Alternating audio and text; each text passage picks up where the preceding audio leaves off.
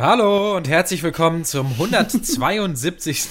Pencast. Wir hassen Filme. Diese Woche sprechen wir über den neuen Krimi-Film mit Arpads, Robert Pattinson, Good Time, sowie die deutsche Indie-Komödie, könnte man sagen, Rakete Perelmann äh, von Oliver Alalukas. Mein Name ist Malte Springer und ich spreche mit Horst Lukas Siese. Ja, ja, hallo. Und Max Ole von Raison.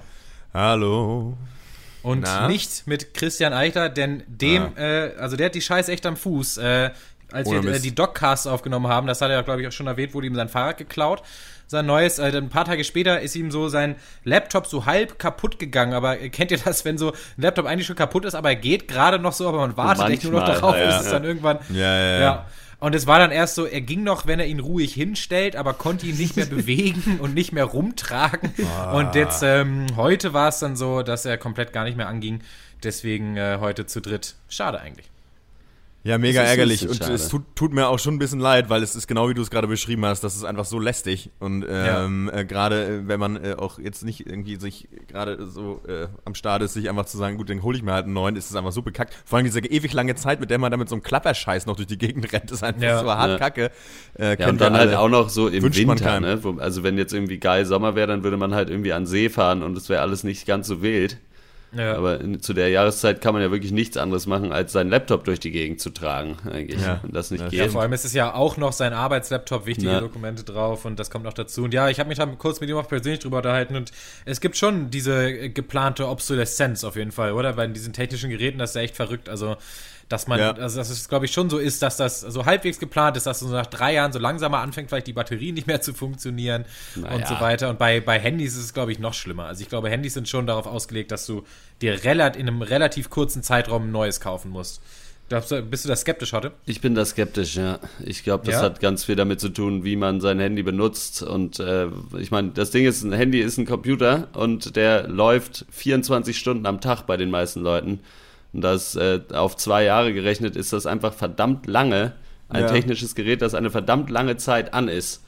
Äh, insgesamt. Äh, ich glaube, äh, dass das nicht, also ich glaube nicht, dass da irgendwo jemand in dem Hinterzimmer sitzt und sich denkt, haha, wir bauen das so, sondern ich glaube, das kommt einfach normal mit dem mhm. Verfall mhm. der Materialien, kommt das vielleicht so mit sich. Ja. Und es fällt einem ja auch nur auf. Es ist ja auch nur was, was, äh, wenn jemand nach zwei Jahren das Handy rum äh, kaputt geht, dann denken alle, ah ja, stimmt, aber jemand, der seit vier Jahren vielleicht dasselbe Handy hat, äh, das kriegt man ja gar nicht mit. Ich kenne wenig Leute, die, die vier Jahre lang ein Handy haben. Das gleiche, tatsächlich. Ähm, weil es kaputt ich, geht oder weil sie sich sowieso ein neues holen, mit, wenn ihr Vertrag verlängert werden kann? Ich kann, ich weiß es nicht. Ich, ich weiß es auch nicht. Ich, ich, ich denke, ich habe immer das Gefühl, dass ich glaube, das gibt es irgendwie schon, aber äh, vielleicht nicht in dem Sinne, dass jemand sich da im Hinterzimmer die Hände reibt, aber auf jeden Fall, dass man die Dinger halt auch so baut, dass man jetzt nicht unbedingt wahnsinnig viel Interesse daran hätte, dass es irgendwie ewig lange hält. Und dann kann ich das auch alles wieder revidieren, äh, was ich gerade gesagt habe, denn Christian ist einfach da. Er hat seinen Computer anscheinend heile ah, gemacht. Hallo Christian. Da ist er wieder. Hallo, äh, ich saß jetzt gerade ähm, äh, eine Stunde oder so hier davor und habe immer wieder immer wieder diesen Anknopf lange gedrückt, bis der Mac rebootet hat und ist er immer wieder abgeschmiert. Äh, und dann habe ich tatsächlich, ja. mein Computer hat jetzt dieses Problem, dass ähm, wenn man ihn bewegt, stürzt er ab. Dann dachte ich, Moment mal, ja. wenn er das ist ein Wackelkontakt, vielleicht muss ich ihn jetzt mal wackeln und dann starten. Das hat funktioniert. ja. Du alter, Grease, du alter Grease Monkey, ja. ey. Da hast du wieder, hast du wieder eine Lösung gefunden. Ja. Naja. Herrlich. Ich dachte, ich hatte jetzt so ein bisschen gehofft, ich komme jetzt zur Abschlussrunde, ja, aber es ist, ähm, hat sich verzögert. Ne, ihr seid noch am Anfang. Ja. Genau so ist es. Wir haben noch nicht mal richtig angefangen. Das machen wir jetzt und zwar mit der Hörerpost. Hallo, Dr. Peng, Kundenbetreuungsstelle, äh, wie kann ich Ihnen helfen? Ja, also ich wollte hier mit ja, erst, äh, erst äh, zu spät äh, kommen und dann rumnerven, ne? Das ist wieder typisch. Bling, bling. Charlotte. Kann ja nicht jeder 100.000 Facebook-Likes haben. das stimmt, ja.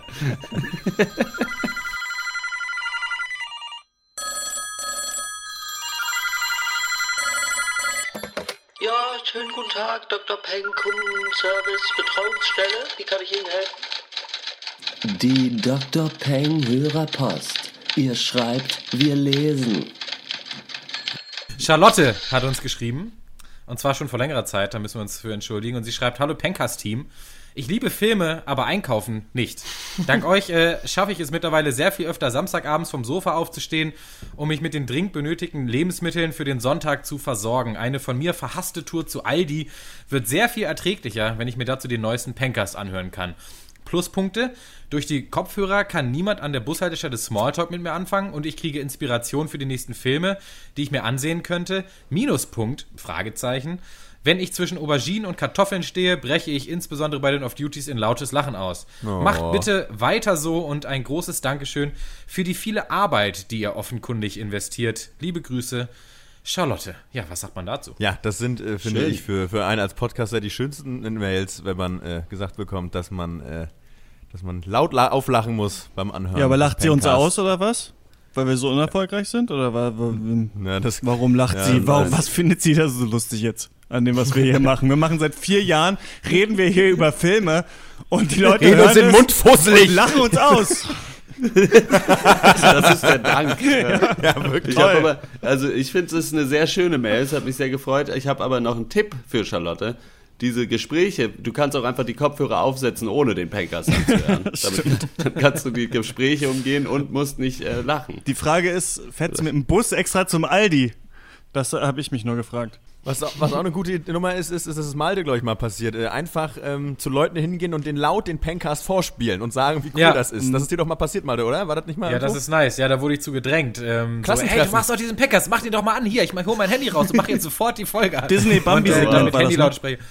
Das war Disney, genau. Und dann, naja, es war ja, wir waren ja nicht sofort im Bambi-Segment. Ist dann also, erst natürlich das, das Anfangslied und dann dieses Vorgeplänkel und dann alle stehen schon da und gucken so betreten auf ihre Füße. Ja, gleich geht's los, gleich geht's los. Ja, spul doch mal ein bisschen vor. No, gleich erzählt mal den Witz. Gleich kommt oh. die Stelle, gleich kommt die Stelle. Ja. ja, genau. Das war ganz, ganz schrecklich. Naja, Charlotte, äh, vielen lieben Dank für deine Mail. Ich finde es auch sehr schön, gerade dass du darauf eingehst, auf die ganz viele Arbeit, die ja wirklich nie gewürdigt wird, außer von dir. Und äh, das freut uns natürlich. Ähm, vielen Dank. Damit kommen wir zum ersten Film und das ist Good Time. Good time, baby, good baby, you are so good, baby, we got a good time, baby, baby, yeah, oh yeah, you are the one for such a good time, good time, good time, baby, baby, yeah. Good time, baby, good baby, you are so good, baby, we got a good time, baby, baby, yeah, oh yeah, you are the one for such a good time, good time, good time, baby, baby, yeah.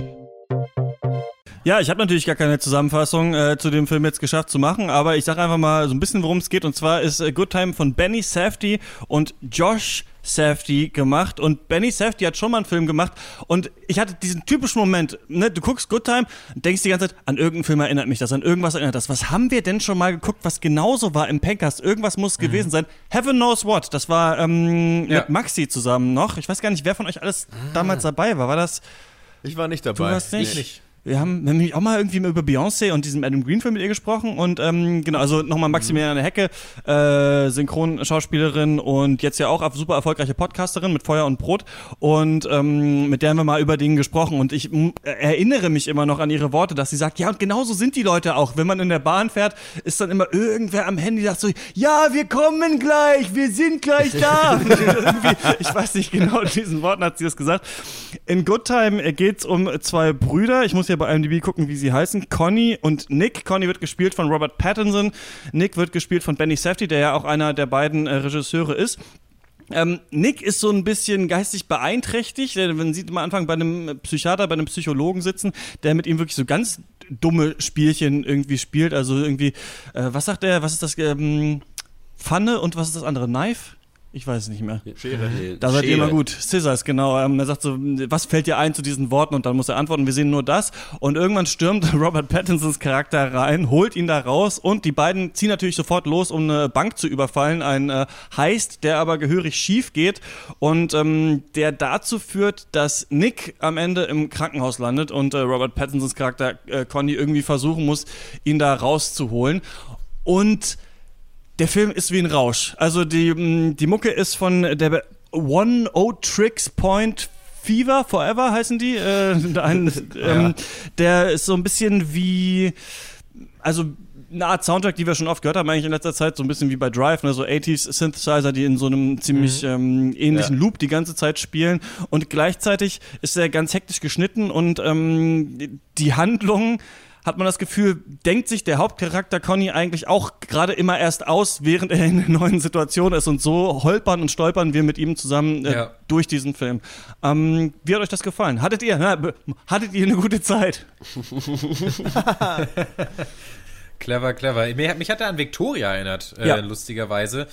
Ähm, auch so, also erstmal natürlich von der Story, dass es eben um die Story einer Nacht geht und er ist ja auch auf der Flucht, äh, Robert Pattinsons Charakter, so halb oder er ist gleichzeitig auf der Flucht, weil er eben diesen Banküberfall ähm, verursacht hat, aber andererseits, äh, ja, flieht er nicht, sondern versucht halt eben seinen Bruder da auch noch mitzunehmen. Das ist ja auch seine Hauptmotivation, die ihn den ganzen Film antreibt, eben seinen Bruder zu retten. Und das ist eigentlich auch alles, was ihn so, was seine ähm, Agency quasi so definiert. Und ähm, daraus zieht er selber auch sehr viel ja, ähm, wie sagt man, so Rechtfertigung für seine Aktion, die er macht. Denn er geht ja mit den Mitmenschen, die er da trifft in dem Film, nicht besonders nett um. Im Gegenteil, er manipuliert eigentlich fast jeden, den er trifft, um ihn eben, äh, um Situationen eben zu seinem Vorteil ähm, ausspielen zu lassen. Ähm, zum Beispiel gibt es da eine eine Freundin oder Ex-Freundin, das ist nie so ganz geklärt, die eben nach Geld anpumpt, das er dann braucht und dann trifft er andere Leute und äh, ja, erzählt ihnen so halbe Lügenmärchen, damit er dann von denen mal das Handy benutzen kann oder das Auto oder bei denen mal bleiben kann für ein paar Stunden.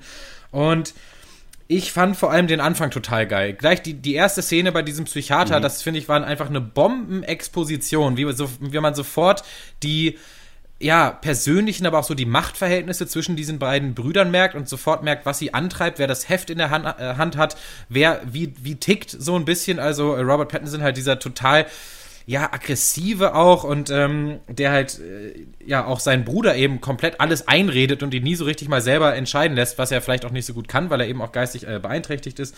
Und ähm, ich finde aber, dass der Film irgendwann oder dass der, dass Robert Pattinsons Charakter irgendwann nur noch im Kreis läuft und dann bin ich selber auch ähm, so ein bisschen ausgestiegen. Ich ich habe so irgendwie zwei Meinungen zu dem Film. Äh, zum einen ging mir die Mucke ziemlich auf den Sack und das äh, schnelle Rumgeschneide war mir ein bisschen zu viel, ein bisschen zu stressig. Äh, so weit, dass man, ich meine, natürlich transportiert das auch irgendwie so ein bisschen was von dem Feeling, aber es war mir einfach ein bisschen zu heftig eingesetzt. Äh, hätte ein bisschen weniger, glaube ich, äh, gut getan. Andererseits fand ich äh, das Writing gut. Ich fand, mir haben, haben die Charaktere eigentlich durch die Bank gefallen.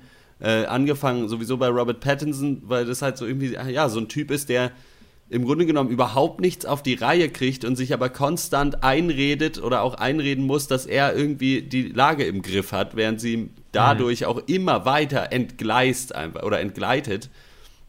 Und äh, ich fand den Bruder auch gut gespielt und was weiß ich, aber auch die ganzen Nebencharaktere, die waren irgendwie äh, in sich stimmig, fand ich. Die hatten alle irgendwie, ich meine, bei diesem einen 16-jährigen Mädel weiß man halt überhaupt nicht, was bei ihr los ist, so, aber es ist trotzdem irgendwie noch glaubhaft gerade so, glaube glaub ich. Mhm. Äh, und äh, insofern hat mir da eigentlich von der Story und so hat mir alles sehr viel gut ge gefallen. Es hätte mich aber sehr gefreut, wenn es einfach ein bisschen ruhiger erzählt wird.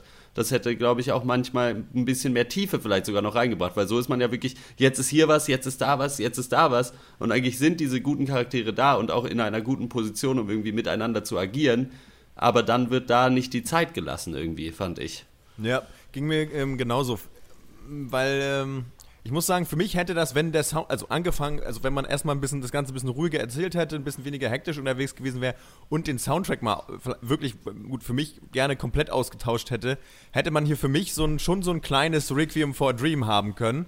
Mhm. Ähm, denn ich finde, was der Film ähnlich, äh, also auch bietet, ist einfach diese, ja, es ist einfach wahnsinnig düster. Diese ganze Geschichte, mhm. da geht es ja wirklich nur von einem Abgrund in den nächsten und ähm, dieser Charakter von, von Robert Pattinson, ich finde, den er sehr, sehr großartig gespielt hat, ähm, ist wirklich so anstrengend. Und ich habe solche Leute auch schon mal getroffen, die haben jetzt nicht unbedingt eine Bank überfallen, aber halt so Leute, die so wirklich völlig, völlig weg sind einfach, die einfach wirklich permanent nur noch, also da einfach nichts mehr checken und da würde ich auch auf Teufel komm raus, wo jeden mit reinziehen in ihre Scheißsuppe da aus Kacke. Ähm, wahnsinnig anstrengend, also dieser Film auch, für mich zumindest. Ähm, aber nicht, weil er, weil er schlecht war. So. Und äh, klar ist, steht es ja den Filmemachern frei zu sagen, wir wählen hier auch den Soundtrack ganz bewusst, ähm, weil wir das Ganze eben auch zu einem, ja, äh, physischem Erlebnis machen wollen, in der Form, dass es halt auch anstrengend ist. Also auch wirklich und auch nervt vielleicht mitunter. Gut, ja, kann man dann finden, wie man mag. Ja, ich fand das genial, muss ich sagen. Also mich hat das, ähm, mich hat weder die zweite Hälfte irgendwie gestört, noch dass die Charaktere zu wenig Raum bekommen haben.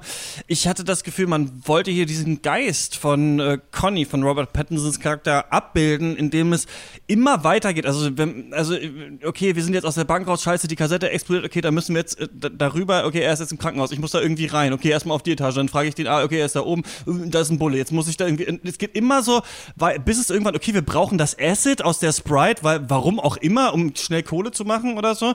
Und dann, ich fand mhm. das so geil, also diese Art, also weil er eigentlich total clever immer so, sofort ähm, so street smart ist und direkt die nächste Idee hat, was er machen kann, aber gleichzeitig das halt so weit entgleist, dass du dir fragst, was, was willst du, was ist überhaupt dein Plan irgendwie, ne? Und das Geile finde ich ja, daran ja. ist, dass der Film einerseits total düster ist durch diesen Soundtrack hat er dieses Rauschmäßige, schafft aber auch für mich so ein bisschen eine Distanz zu dem, was ich da sehe. Ich fand das Elend dann nicht so schrecklich, weil eben die ganze Zeit die Mucke gepumpt hat. Und dadurch fand ich, war es auch noch super witzig. Also ich fand das in so einer Absurdität mega lustig, weil es, es war fast wie die nackte Kanone manchmal für mich, was die für dumme Aktionen machen und wie hohl ja. diese ganzen Leute sind. Und es gibt ja da diesen Turning Point, an dem man irgendwann merkt, okay, ähm, es gibt noch einen Charakter, der jetzt auf einmal scheinbar wichtig ist und mit dem er da unterwegs ist. Und diesen Monolog fand ich so hammer erzählt und auch visuell umgesetzt, dass ich also voll dabei war einfach bei dem Film. Und die Frage nach dem Sinn, klar, die kann man jetzt stellen, war für mich jetzt aber nicht so wichtig. Für mich war das so ein bisschen einfach ein Porträt, wie so ein wie das, wie das aussehen würde, wenn jemand äh, irgendwie denkt, er ist MacGyver, aber wie es in der reellen ja. Welt dann halt wäre. Ja. So, der ja, immer auf alles, was passiert, eine Antwort hat, aber so funktioniert es halt nicht. So, mhm. Es geht halt irgendwie, wenn du schon äh, irgendwie knietief in der Scheiße steckst, dann ist es eher wahrscheinlich cleverer, irgendwie rückwärts zu gehen, als weiter in die Scheiße reinzuwarten. In der Situation und, auf jeden Fall, ja. Und äh, Robert Pattinson macht hier halt einfach einen Seemannskörper in die Scheiße rein, einfach jedes Mal, wenn ja. er die Option hat. Quasi. Interessant ist ja auch eigentlich, wie fehlgeleitet er selber ja auch unterwegs ist, ne? Denn er ja. hat ja eigentlich, sein Bruder tut er ja nie irgendeinen Gefallen, äh, begibt sich nee. aber auf diese Rettungsmission, die völlig die weder ihn noch sein Bruder retten ja. wird. Also es ist eigentlich ne? ähm, äh, ja. alles, mhm. es ist komplett sinnfrei, was er, was eigentlich alles, was er Genau, stellt sich die Frage, eben auch dieses typische, wer braucht hier eigentlich wirklich wen? Also braucht der Bruder ihn ja, oder eben. braucht er nicht eigentlich seinen Bruder, damit er irgendeine so Sinn, so Sinnhaftigkeit hinter seinem abstrusen Tun findet? Ja. ja, definitiv das Zweite, denn das ähm, äh, merkt man auch in einem späteren Dialog, den er dann hat, dass er sich halt sehr darüber definiert, dass er sagt, ihr seid alles Verbrecher und ihr seid hoffnungslose Fälle, ich aber nicht, denn ich habe ein ja. nobles Motiv, ich kümmere mich um meinen Bruder. Ähm, das braucht er natürlich komplett als, äh, als Lebensbedingung fast sogar. Ja. Aber ich, ähm, das, ich habe mir ja die Frage nach dem tieferen Sinn auch nicht gestellt. Ich glaube, das wäre hier auch tatsächlich so ein bisschen fehl am Platz, auch von der Machart her, wie der Film sich präsentiert. Trotzdem hatte ich das Gefühl, dass ich ähm, Robert Pattinsons Entscheidungen am Anfang noch viel besser nachvollziehen konnte. Da habe ich so das Gefühl, okay, wenn ich jetzt in der Situation gewesen wäre, ja, also und ein ganz anderer Mensch, ganz andere Denkstrukturen hätte, dann hätte ich es vielleicht genauso gemacht. Also okay, wir wollen irgendwie komplett raus aus der Stadt und äh, wollen halt eine Bank überfallen. Okay, ähm, verstehe ich, da gibt's das Geld. So, und dann äh, müssen wir fliehen und dann gehen wir hier lang und hier lang, verstehe ich. Dann äh, wird halt sein Bruder irgendwie ähm, gefasst, da muss ich halt zu meiner Ex-Freundin, um mir von der Geld zu pumpen, um den rauszuholen. Verstehe ich, jetzt ist er im Krankenhaus, da muss ich auch hin. Okay, aber dann gibt's halt diesen einen Plotpoint, äh, der dann später revealed wird, da habe ich dann aufgehört, das zu kaufen. So, ähm, was ich jetzt auch ungern spoilern möchte, ihr weißt, wisst vielleicht, was ich meine, da ich mir so dachte, das ist aber eigentlich zu dumm. Also, ähm, und auch dann, und alles, was auch danach kommt, habe ich mir so gedacht, gibt es nicht einfachere Möglichkeiten, als dann jetzt irgendwie äh, als spontan nochmal an 10.000 Dollar zu kommen, die ich jetzt äh, auf einmal brauche, als irgendwie nach einer, nach einer Sprite-Flasche voll Drogen in einem, in einem, äh, auf einem Jahrmarkt zu suchen, bestimmt, oder? Ich meine, du hast doch schon eine Bank ausgeraubt, weiß ich nicht. Ähm, aber gut, äh, ich weiß nicht, ähm, ich konnte mir das dann einfach selber immer schwerer erklären, aber vielleicht geht es auch gar nicht darum, dass man das als Zuschauer immer nachvollziehen soll, weiß ich nicht. Ich fand das ja, schon wieder herrlich ja absurd Hellste, eigentlich. Ne? Ja. Hm. hm. Warte, du wolltest was sagen, oder? Nee, ich habe nur gesagt, dass halt der Charakter von Robert Pattinson ja auch beileibe nicht der hellste ist. Und es geht ja auch so ein bisschen mhm. darum, dass er eben gerade nicht die Möglichkeit hat, irgendwie einen Schritt zurückzugehen und mal rational nachzudenken, ja. sondern wirklich einfach immer zu 100% gerade in der Sache drin ist, äh, die er hat. Und dann, man hat so ein bisschen das Gefühl, das ist so ein Typ, der, der aus irgendeinem Grund das Gefühl hat, es wird schon gut gehen. So, wenn ich jetzt mhm. noch das eine mache, was noch ein bisschen abgefuckter ist als vorher, dann wird alles gut. Und das ist so dieser absolute Drive dahin. Halt so, ja, dann muss ich jetzt, okay, jetzt hat das hat nicht geklappt, dann muss ich noch einen draufsetzen. So ja. ein bisschen irgendwie, ja, halt 700 Mal Roulette spielen, rot-schwarz und einfach immer Double or Nothing gehen. Und, ja. Aber irgendwann ist halt, äh, hast du halt keine Kohle mehr. So, das ist halt einfach. Ja, so Hiding in Plain Sight irgendwie so viel Scheiße machen, dass man ja. schon irgendwie damit durchkommen wird. Ne? Und es klappt ja dann auch, als er seine Freundin dann wieder nach Kohle, nach 10.000 Dollar ihrer Mutter fragt, obwohl sie am Anfang schon sagt, ja. okay, ey, das geht eigentlich gar nicht. Also dieses, ja. ich fand, was ich interessant fand, ist, ähm, Malte, du meinst, er ist aggressiv, er ist auf jeden Fall, aber nicht gewalttätig, ne? Also er, er nutzt nee. die Leute nur aus. Er ist ein richtiges menschliches Arschloch eigentlich. So Psychoterror. Ja, ja, irgendwie so, ne? Aber der ist nicht, also ähm, er benutzt nicht Gewalt eigentlich, um das zu kriegen, was er will, sondern er ja, nutzt die Leute eigentlich aus, so wie sie trifft und versucht sofort sie einzuordnen, was er von denen kriegen kann. Das finde ich ganz interessant. Ja. Mhm. Ja, und ich finde, der, ja. Der Film lebt auch halt von diesem ganz abgefahrenen negativen Charisma, was eben Robert ja. Pattinson hier auch in die Rolle legt, aber was auch der Charakter an sich natürlich hat. Und ähm, es kommt ja dann zu einer sehr langen äh, Begegnung. Also es wird ja dann noch ein neuer Player quasi joint das Game so äh, später ja. im Film. Und das ist ja auch. Kommentierst die, du gerade nebenbei ähm, noch ein LOL-Match oder was? ja, genau. Dann rushen sie ja zusammen. Nein, ähm, Quatsch. Aber ich finde, der, ähm, der war auch dringend nötig, dass wir, dass wir hier nochmal quasi noch einen Mit-Gegenspieler kriegen. Ein Gegenspieler ist es nicht, nicht wirklich. Ähm, der nochmal seine ganz eigene Denkweise irgendwie offenbart auf diese ja menschlichen Abgründe, die dann doch ja immer wieder hier porträtiert werden. Ich finde, das ist eine ganz gute Dynamik. Ich hätte mir aber doch gewünscht, dass sie äh, da noch ein bisschen mehr sich drüber unterhalten, denn das machen sie einmal und das ist eine ist ein Top-Dialog und richtig starke Szene. Der war eine hammerstarke Szene aber ähm, auch wirklich nur das eine Mal leider. Und ich glaube, da wurde für mich vielleicht ein bisschen Potenzial ähm, äh, liegen gelassen. Die kommen ja, ja, auch nicht raus aus ihrem Sumpf da, ne? Also ich meine, der eine kommt aus dem nee. Knast raus. Das erste, was er macht, ist sich volllaufen zu lassen. Dann irgendwie äh, haut er sich eine Pappe rein und dann auf einmal, ja. weiß ich nicht, gerade fünf Stunden später, ja. wir rennen vor den Bullen weg, obwohl ich gar nichts gemacht habe, so ungefähr. und springe aus dem Auto raus und äh, bin im Krankenhaus. Also das ist echt, das sind, äh, genauso ist ja bei Robert Pattinson, wie er seinen Bruder da immer wieder reinzieht. Also die sind auch, also vielleicht ist das der Sozialkommentar, dass man auch, wenn man ein gewisses Level, auf ein gewisses Level abgesunken ist, dass es dann ganz schwer ist, ein bisschen wieder rauszusteigen, um wieder irgendwie die Leiter der Gesellschaft nach oben ja. klettern zu können. Also, also wenn du fand, da irgendwo rumhängst, dass es ganz schwierig ist, ja? Ich, ich fand den Film auch gar nicht so ähm, sozusagen inhaltsbefreit, weil das einfach schon, der ist ja schon in seiner in der Gesch in den Geschichten, die er da erzählt, völlig authentisch eigentlich. Ja. Also ich meine, dass jetzt wieder, das, ne, also was da handlungsmäßig passiert, das mag ja ersonnen sein oder was weiß ich was, aber gab es hundertprozentig schon eins zu eins im Real Life, kann ich mir gut vorstellen. Und ähm, ja, also insofern eigentlich gar nicht so ein harmloser Film, obwohl finde ich die Aufmachung äh, der einen vermuten lassen könnte, dass man hier so ein Crank 3 äh, zu sehen bekommt. ähm, ja, aber, aber eigentlich find, ist alles andere der Fall, finde ich. Ich finde auch gerade das schafft der Film auch wirklich sehr gut, dieses Klischee äh, zu umschiffen, dass du halt so die absolute irgendwie den Underbelly einer Stadt irgendwie porträtierst, aber ohne das auch nur ja. für eine Sekunde irgendwie glamourös aussehen ja. zu lassen, was ja oft der Fall ist bei mhm. so Crime. Äh, Sachen, sondern halt wirklich von vorne bis hinten einfach nur, ja, es ist halt scheiße da zu also sein in dieser Situation. Die ja. Durch die Beleuchtung auch, ne? Also das ja. sieht ja, ja, alles aus eigentlich wie in einem coolen Club auf eine Art, also von den Lichtern her und so würde es ja nie aussehen. Also diese, diese Wohnung, in der er dann da ist, da wäre ja, nie so wenig Licht und ich musste halt so lachen, als er dann in das Zimmer geführt wird und sie sagt, ja, hier ist gar kein Licht, wir müssen den Fernseher anmachen, weißt du, diese typische 80s-Ästhetik mit dem krisseligen Bild und so und ähm, das finde ich halt, schafft der Film richtig geil, das so völlig zu übertreiben, aber trotzdem authentisch zu wirken irgendwie. Das ist gar nicht so leicht, weil an sich sieht es dann natürlich anders aus in solchen Wohnungen, zumindest das Licht ist anders. Und das fand ich ganz cool. Da wollte ich euch fragen, wie, wie ihr das fandet. Und da haben wir gar nicht so gesagt, wie ihr Robert Pattinson fandet in der Rolle. Also erstmal so die ganze Ästhetik fand ich stimmig auf jeden Fall, aber es war schon so, dass ich auch manchmal diesen Gedanken genau hatte, wie du es gerade gesagt hast, so dass man halt so denkt, ja gut, das ist halt krass künstliche Beleuchtung hier und so sieht es nirgendwo aus. Aber hat nicht weiter gestört und Robert Pattinson, muss ich sagen, hat mir sehr gut gefallen und das, obwohl ich hohe Erwartungen hatte. Äh, ich habe gelesen, dass er tatsächlich äh, an die äh, Regisseure, an diese beiden Brüder herangetreten ist und gesagt hat, er hat Bock mit denen was zu machen, nachdem er Heaven Knows What geguckt hat und den geil fand. Ah. Also äh, weil sonst hätten die, glaube ich, ihn vielleicht auch gar nicht bekommen, weiß ich nicht. Aber man hat ja bei ihm schon immer, oder man sagt ihm ja eh nach, dass er halt äh, auch versucht, so wie ja auch äh, na, wie hieß sie? Kristen Egal, Stewart? aber die an Kristen Stewart halt irgendwie da wieder aus diesem Image wegzukommen, von diesem Twilight-Film. Und ja. äh, ich muss sagen, da hat er sich mit dieser Rolle sicherlich einen großen Gefallen getan, weil das ist mal so was ganz anderes. Ich meine, man wusste ja schon zum Beispiel aus The Rover, dass er eh schauspielen kann, aber das ja. ist jetzt mal wirklich so die erste Rolle, wo ich ihn gesehen habe, wo er einfach, er ist ja so ein bisschen dieser Film. Also der steht und fällt mit seiner Performance.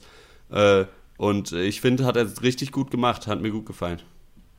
Ja, ich fand ihn auch sehr stark und gut, dass du The Rover ansprichst, denn äh, also Robert Pattinson, viele Leute haben ja hegen ja äh, rege Vorurteile äh, eben wegen Twilight, aber der ist ja immer wieder für einen düsteren Indie-Film auch gut. Ich meine, der hat ja auch, was hat er noch, Cronenberg hat er ja auch gemacht und ähm, Malik, glaube ich, vielleicht sogar auch. Also der, immer, oder? Dachte ich? Nee, ich sag, was, was, was sind das für Filme? Das sind Regisseure, ja. Also, nee, das sind Regisseure, ja. ja. Ähm, also, der, der sucht sich auch schon so ein bisschen die. und noch einer, ja, ich weiß, was du meinst. Mh, right. So, so diese, ja. diese Mindfuck-Filme äh, so ein bisschen aus. Und äh, das steht ihm auf jeden Fall sehr gut zu Gesicht, finde ich auch. Ja. Habt ihr noch was? Sonst kommen wir zur Bewertung. Ja, lass mal bewerten. Mhm. Ähm, von mir gibt es sieben von zehn Punkte für diesen Film. Ähm, ich fand es schön, wie Robert Pattinson alleine eigentlich äh, ja immer wieder alle Leute um sich rum einfach in die Scheiße zieht, obwohl viele Leute um ihn rum auch wirklich sehr nett zu ihm sind und auch also wie Menschlichkeit eigentlich hier durch die Nebencharaktere in diesen Film noch mit reingebracht wird, obwohl auch viel äh, ja unmenschliches irgendwie äh, gezeigt wird. Ähm, und er sie einfach niederschmettert, weil er sie vielleicht auch nicht erkennt. Also so die äh, Gastfreundschaft der, der Immigrantenfamilie zum Beispiel, ähm, in der er ist, oder ja, auch seine Freundin, die ihm Geld gibt und so. Ähm, trotzdem hat für mich sich äh, die, die Machart so ein bisschen abgenutzt gegen Ende, deswegen sieben von zehn. Mir gefällt er jetzt sogar, ist mal wieder so ein Beispiel, wo er mir eigentlich jetzt besser gefällt, wo wir drüber geredet haben, noch ein bisschen. Noch ein paar Sachen, ihr ein paar Sachen gesagt habt, die ich jetzt nicht so auf dem Schirm hatte, die, wo ich aber zustimme. Deswegen gebe ich ähm, ja, äh, siebeneinhalb. Siebeneinhalb mit Acid gefüllte Sprite-Flaschen für diesen Film. Jo, äh, von mir gibt es äh, auch sieben.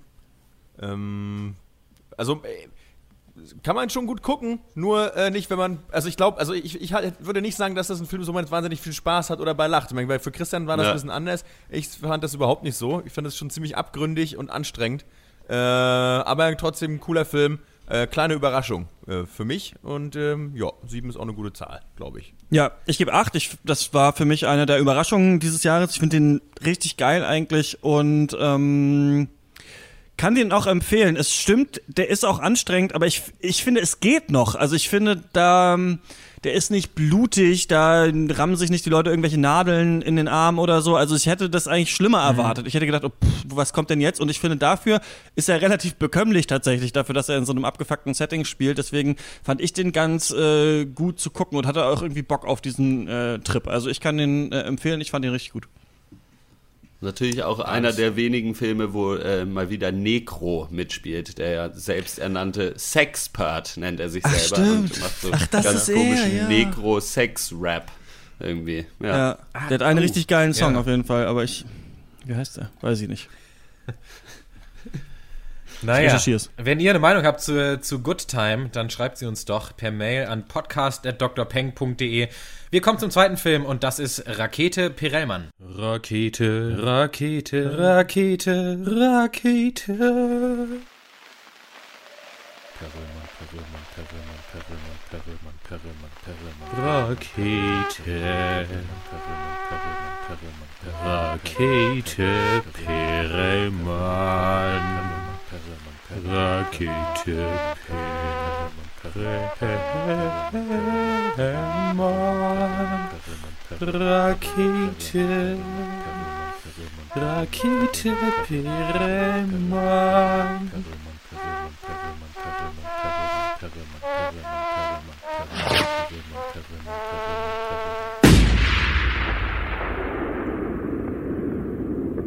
Ja, Rakete Perelmann, äh, ausgezeichnet mit dem Horst Lukas Diesel-Preis für den komischsten Filmtitel, schon äh, 2017, äh, ist eine Tragikomödie, eine deutsche, von Oliver Alla Lukas, ist schon mal ein sehr schöner Nachname, hat mir direkt gefallen. Ähm, mhm. Und das ist, äh, der hat an der äh, Filmuniversität Babelsberg in Potsdam studiert. Und das ist seine Abschlussarbeit, also wirklich der allererste Spielfilm eines jungen, aufstrebenden Regisseurs, den wir hier zu sehen bekommen haben und mitspielt. Zum Beispiel hatten wir ja neulich erst Liv Lisa Fries, die in Babylon Berlin mitgespielt hat. Worum geht's? Es äh, Also Liv Lisa Fries spielt Jen. Das ist eine äh, ja, Frau, die in der Modeindustrie irgendwie tätig ist. Man weiß nicht so genau als was. Die hat die Nase gestrichen voll und ihr alter Freund oder Ex-Freund, weiß man auch nicht so genau, der lebt mittlerweile eben in der Rakete Perelmann, so eine ja, Künstlerkommune in Brandenburg irgendwo. Und sie entscheidet sich also, also, oder wir besteigen in diesen Film ein, wie sie also in diese Kommune mit äh, dazu kommt und da ein neues Leben quasi anfangen will. Und da leben insgesamt zehn Leute und die sind alle äh, in irgendeiner Weise Künstler. Wir haben einen Filmer dabei und zwei so, so ein Pärchen, das so Puppenspiele macht und äh, alles Mögliche, einen Theatermenschen und dann sind die da mhm. und äh, leben da und es ist aber eigentlich alles ganz idyllisch und schön, nur wie das Leben eben so ist. Auch die brauchen ein bisschen Geld weil sie irgendwie da ihre, was weiß ich, was, irgendwas müssen die halt bezahlen, die brauchen Geld und dann äh, hat ja. sich der Theatermensch gedacht, Mensch, äh, dann führen wir auf so einem Fest, was irgendwann ist, äh, ein Theaterstück auf und holen darüber ein bisschen was von der Kohle wieder rein und dann wird es schon alles. Und wie es dann aber eben so ist, haben da auch nicht so alle so richtig Bock drauf und so nach und nach geht diese Kommune, ja, ist jetzt nicht der Riesenspoiler, es kommt zu Komplikationen auf jeden Fall. Ja und äh, was auch der interessante Aspekt an diesem Film ist. Und äh, wir schauen da eigentlich relativ nüchtern durch eine Kamera einfach zu, äh, wie diese Leute da leben und was könnte es für Komplikationen geben. Die einen haben zum Beispiel ein Kind und machen sich ein bisschen Sorgen, mit wem kann dieses Kind denn noch spielen. Hier sind keine anderen Kinder, außer das eine und das ist doof und solche Geschichten. Und halt, äh, sie reiben sich so ein bisschen aneinander. Und wie funktioniert es mit alles gehört allem und kann das gut gehen? und ja. äh, sowas. Darum geht's. Äh, mehr möchte ich an der Stelle vielleicht gar nicht äh, sagen.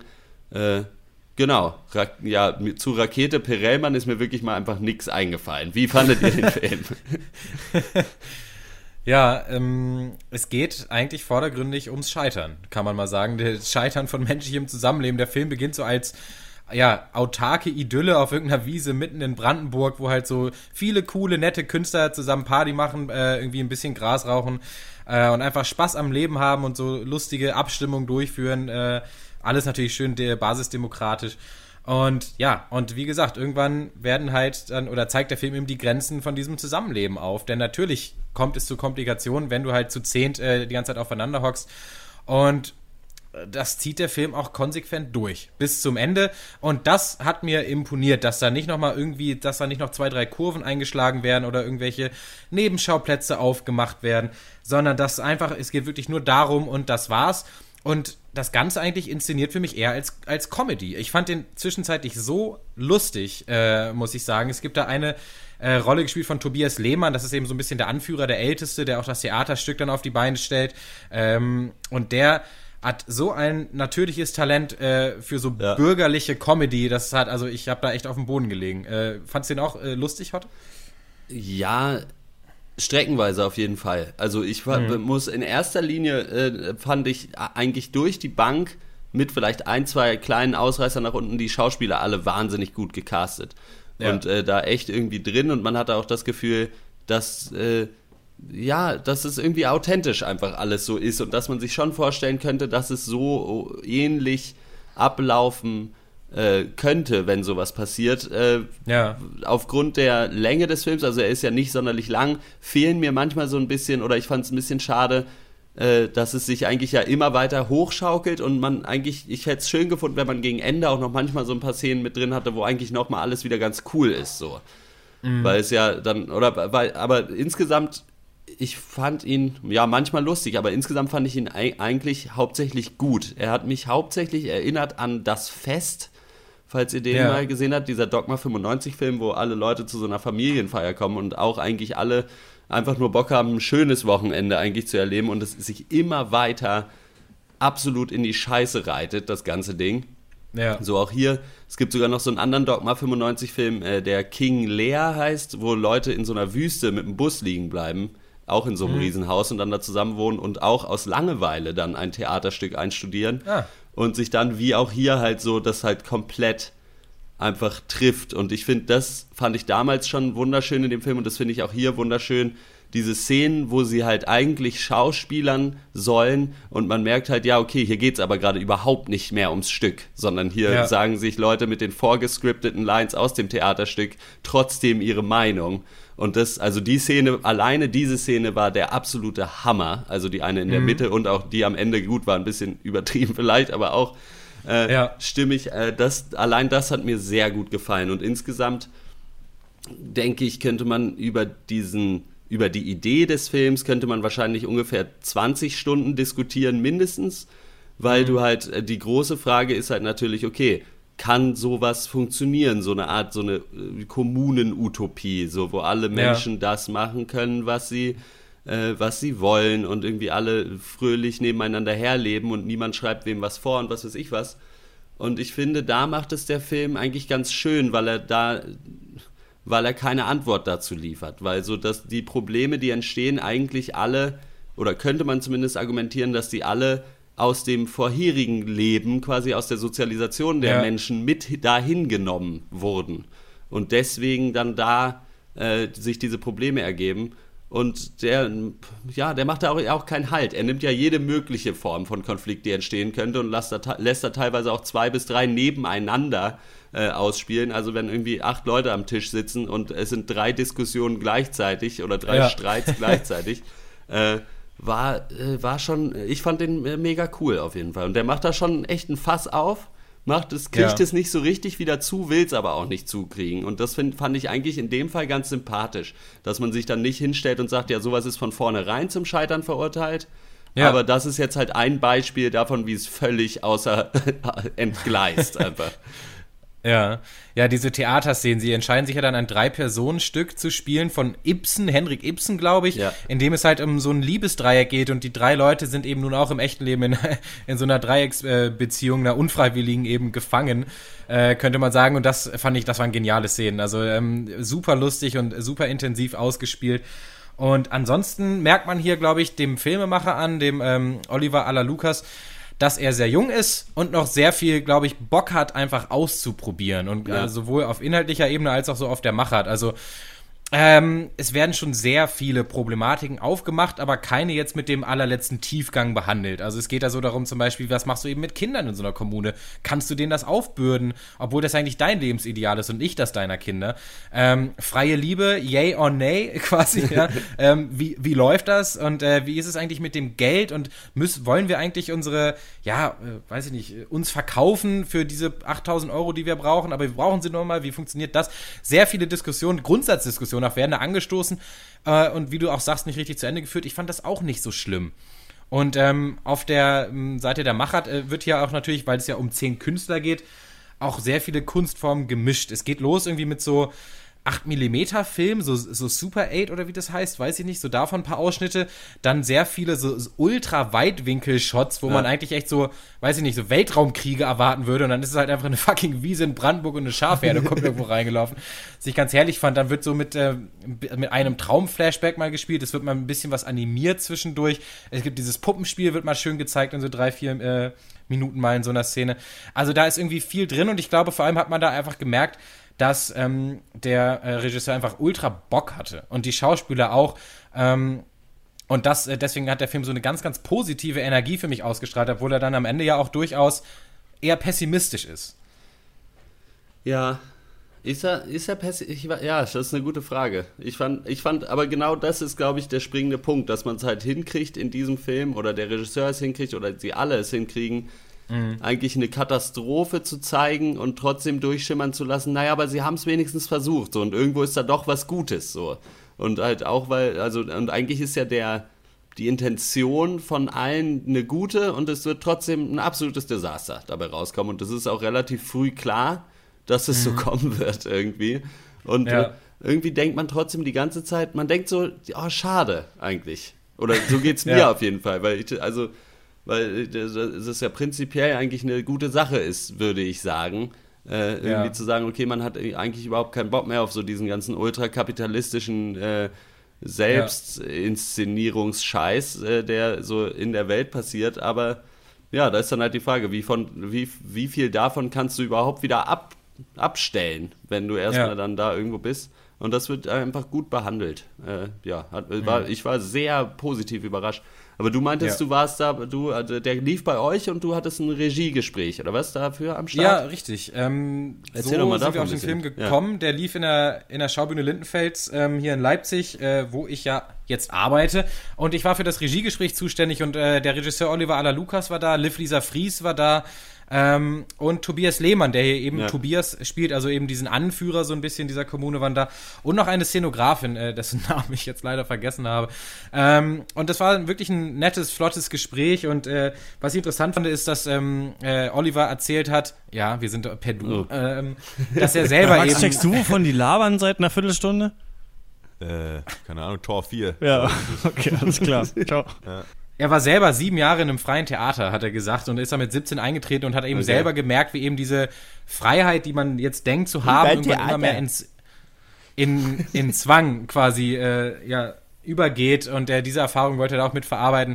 Und klar, es geht um dieses Scheitern, aber es trotzdem versucht haben und trotzdem irgendwie auch das mit sich selber dann klarzukommen. Darum geht es eben. Das wollte, das wollte er damit vermitteln. Und der Tobias Lehmann, der ist völlig abgegangen so auf dieses Ideal, was dahinter steht und auf diese Utopie und fand es und hat richtig vom Leder gezogen, wie scheiße Turbokapitalismus ist und wie, wie kacke das also, wie auf das über alles überhaupt keinen Bock mehr hat und wie er nur noch Freunde hat, die Burnout haben und äh, äh, ist dann sogar auch noch relativ düster geworden, was er dann da erzählt hat mit so Schicksalen, die er dann kannte. Also man kann da, glaube ich, viele Sichtweisen drauf haben auf diesen Film. Insgesamt ähm, hat er wirklich ähm, ja, einfach eine sehr geile Ausstrahlung gehabt, hat sich sehr viel ausprobiert und ich fand ihn auch sehr lustig und deswegen, um jetzt zur Bewertung zu kommen, gebe ich ähm, dem Film 8 von 10. Ich würde sogar, glaube ich, noch ein bisschen mehr geben. Und es, es hm. wundert mich auch nicht, was du jetzt über Tobias Lehmann zum Beispiel erzählt, weil ich erzählst, ja. weil ich finde schon oder ich meine gemerkt zu haben, dass da schon alle Schauspielenden, ich meine, gut, das sind ja auch Künstler, insofern ist es vielleicht nicht so ja. weit hergeholt, da eine, so eine persönliche Verbindung auch zu hatten oder sie zumindest sehr gut gespielt haben. Also ja. äh, insofern, äh, ja, fand ich äh, schön. Hätte mich wahrscheinlich sogar ausnahmsweise mal interessiert, dieses Regiegespräch. Ich bin ja eigentlich jemand, der sich immer sehr freut, wenn vor einem Publikumsgespräch eine Pause ist, damit ich weggehen kann. Aber äh, in dem Fall wäre es vielleicht ganz cool gewesen. Äh, ich gebe ich glaube, so ein äh, 9 von 10. Äh, würde ich auf jeden Fall weiterempfehlen und werde ich mir, glaube ich, auch auf jeden Fall nochmal angucken irgendwann. Aber ich habe auch, glaube ich, mittlerweile sechsmal das Fest gesehen. Insofern, ich mag ja. diese Art Film einfach. Alles klar, ja. Wenn ihr den Film gesehen habt oder wenn nicht, dann auf jeden Fall Empfehlung. Geht ihr mal Ich habe ihn nicht gesehen. Äh, die Leute haben das auch verdient. Ähm, der läuft hoffentlich noch äh, in, in, irgendeinem Und Kino bei euch in der Nähe. Mehr, ist jetzt schon, ja, ist jetzt schon in der, in der zweiten Woche. Ähm, ja, wenn ihr eine Meinung habt, wenn ihr ihn vielleicht schon gesehen habt, dann schreibt uns doch an podcast.drpeng.de und wir kommen zur Abschlussrunde. Wir haben viele über Movies getalkt doch wir wissen noch nicht, was uns so passiert ist, seit dass wir in der Abschlussrunde drüber reden. Ich habe nur ein ganz kleines Update noch. Ich hatte es ja letzte Woche von Stranger Things und habe da großspurig erzählt, wie es mal wieder zehn Episoden gibt und ich die letzten zwei noch vor mir habe. Pustekuchen, es gab nur neun und ich hatte nur noch eine. Äh, wow. Richtig scheiße. Ich hatte mich auf anderthalb Stunden Finale gefreut. Ja. Es war dann weniger. Ist kein Fußball. Ähm, trotzdem haben sie die Serie gut zu Ende gebracht, um das mal rund zu machen, meine Meinung von letzter Woche. Ähm, insofern, äh, ich, ja, ich spreche jetzt nicht nochmal eine zweite Empfehlung aus. Das ist mir schon wieder zu sehr Bandwagon, zu, zu sehr Internetkultur. Äh, ich habe es geguckt. Was habt ihr so? Stranger Things, ist das, das hier ist so wie Goonies, ne? Oder? So wie Goonies und, und so wie E.T., ne? Das wollte so ich mir eigentlich auch mal. Ne? E.T. ist es doch. Das wollte ich mir eigentlich auch mal angucken. Das, ähm, Scheint ja ganz schön geil zu sein. Ja, ähm, ich habe diese Woche gemerkt, dass es für mich äh, wahrscheinlich schwierig wird, in Zukunft zwei Filme pro Woche zu gucken. Deswegen habe ich diesen Raketenfilm ähm, mal geknickt und dann stattdessen äh, die eine Stunde nach der Arbeit einfach um äh, gar nichts gemacht. Ähm, das war ganz angenehm heute. Ansonsten habe ich eine äh, Nintendo Switch gekauft, endlich. Es gibt nämlich auch bald eine neue Podcast-Ankündigung. Ah, ja. Ja, tatsächlich, weil ich tatsächlich nur äh, noch äh, diesen Podcast hier mache. Ähm, dazu sage ich nächsten Sonntag was. Und dann wollte ich noch mal erwähnen, dass ich in dieser Woche, in der wir die Doc gemacht haben, auch noch bei Detektor moderiert habe und äh, sowohl mit äh, dem Frontmann von Mogwai als auch mit zugezogen Maskulin da ein Interview geführt habe. Äh, das Witzige ja. war, dass ich keine Ahnung von Mogwai habe und gar nichts von denen weiß, außer dass die super berühmt sind und Post-Rock machen. Und ähm, der war eh nicht so gut drauf. Aber zugezogen Maskulin, die sind richtig äh, cool drauf, wobei ich bei denen eigentlich dachte, dass das so blasierte Arschgeigen eigentlich wären. Aber äh, weit gefehlt, die waren total entspannt und wir waren sofort auf Augenhöhe. Äh, und ähm, das war richtig geil. Dann gucke ich natürlich immer noch, ihr wisst es, wer mich kennt, weiß es, The Leftovers, die vielleicht beschissenste Serie der Welt. Also Freut mich, ist wirklich. Ich freue jedes Mal, wenn ich höre, dass, dass du die noch guckst. Ja, ganz, ich weiß, wie du, also bevor wirklich, du vorstellen kannst, wie du leidest und du genervt bist. Ihr könnt euch nicht vorstellen, was das für eine Serie ist. Also wie, wo die hingehen und äh, ja, ich bin jetzt in der dritten Staffel und dann ist ja auch mal irgendwann äh, vorbei. Ja, mal gucken, dann werde ich nochmal davon berichten. Ja, freuen wir uns drauf, glaube ich. Endlich mal wieder ja. ein lang ersehntes Update. Von Level Leftover. Die Malte darf hier dreimal über Stranger Things reden, oder was? Das ist dann nee, okay. du darfst da, nein, du darfst auf jeden Fall drüber reden, weil ich freue mich jedes Mal, aber es ist wirklich kein es ist ja, ich bin Update auch von der Serie selbst. Serie, Darum ne? ist es doch. Die Serie ist einfach. Ich wusste gar nicht, dass Malte eben über Stranger Things geredet. Ich dachte, er redet schon wieder von American Spy. ich, ich glaube, er hat ein Regiegespräch gemacht. Ich dachte, er redet von den Goonies eigentlich, oder nicht? Ich verstehe das überhaupt nicht mehr. El Goonies. Bei mir gibt es kein, richtig, ja, bei mir gibt's keine, kein richtiges Highlight. Ich habe weiß ich nicht, gut, Hotte war am Wochenende da, das wird er ja gleich selber nochmal erzählen, deswegen gar, gar keine Zeit gehabt so richtig. Für, ich hatte gar keine Freizeit, als Horst da war, es ist immer Arbeit. ähm, als er dann Arbeit. wieder weg war, habe ich wiederum festgestellt, es gibt die erste Staffel King of Queens bei Amazon Prime. Herrlich, direkt angemacht, super, wunderbar. Aber auch wieder abcornern mit den Assis von King of Queens. Natürlich, natürlich nur mit deutscher Synchro, weil die, Deut die deutsche Synchronstimme von Kevin James einfach Gold wert, genauso wie die von Spence ey, da, da liege ich jedes Mal schief, ne? Und mit Ritchie und diesen ganzen Vollidioten, das ist wirklich, weiß ich nicht, fand ich als Kind lustig, kann ich immer noch drüber schmunzeln, zumindest so ein bisschen. Und äh, herrlich, wenn man mal einfach was nebenbei zum Anmachen, äh, zum Sammeln braucht, wunderbar. Ja, mehr Highlight gibt's nicht, wie immer. Ja, banal ist. Das Highlight genug. Ja, ja äh, Max hat es ja eben schon gesagt, ich war das Wochenende da. Ähm, ja, ich habe ja äh, beim Open Mic gelesen, äh, völlig unverschämterweise haben sie mir keinen Preis zuerkannt. Mhm. Äh, das ist mhm. natürlich schade, aber äh, war trotzdem ganz schön und äh, ja, mal gucken, wie das so weitergeht. Eventuell darf ich nächstes Jahr ein Buch schreiben, was dann auch äh, rausgebracht wird. Das wäre doch mal was. Ja. Ein Buch schreiben darf ja jeder, falls ihr das da draußen nicht wisst. Könnt ihr einfach machen. Müsst euch nur hinsetzen und es schreiben. Ich habe ja auch schon mehrere Bücher verlegt, noch nicht verboten. nicht mehr, ne? Ja. und dann bleiben wir doch einfach äh, bei Stichwort Büchern. Ich habe ein Buch gelesen, auch selber. Es heißt Our House und ist dieses Jahr rausgekommen. Auer, ist von Wodka Boff und Bier Auer. Our House, ja genau. und es ist äh, ein äh, schöner kleiner Roman, äh, spielt so in den 80ern und ist so, äh, handelt so von sechs Jugendlichen, auch, auch ganz passend jetzt äh, zu Rakete, Rakete Pelle, Pellemann. Äh, äh, die zusammen in so einem Haus wohnen während noch der Schulzeit und äh, das ist eigentlich auch sehr schön und wird dann auch sehr weird, äh, sehr schnell und das ist aber einfach sehr schön geschrieben. Äh, eine kleine Empfehlung, Our House von Boff Bjerg. Dann war's das für diese Woche mal wieder mit dem Pencast. Wir hören uns wieder nächste Woche, sprechen wahrscheinlich über die neue Romcom The Big Sick, die ja tatsächlich sehr gut sein soll. Und äh, machen vielleicht endlich mal The Square, den wir schon, äh, glaube ich, sechsmal angekündigt haben. Vielleicht machen wir ihn mal, wer weiß. Ähm, das war's auf jeden Fall jetzt erstmal. Wir könnt uns finden auf Facebook, da heißen wir Pencast, auf Twitter, at der Pencast. Ihr könnt uns Geld geben, davon haben wir nämlich nicht so viel, auf patreon.com slash der Pencast oder steadyhq.com slash Pencast. Ansonsten tut's auch die gute alte E-Mail podcast at drpenk.de. Das war's, bis zur nächsten Woche. Ciao. Tschüss. Tschüss.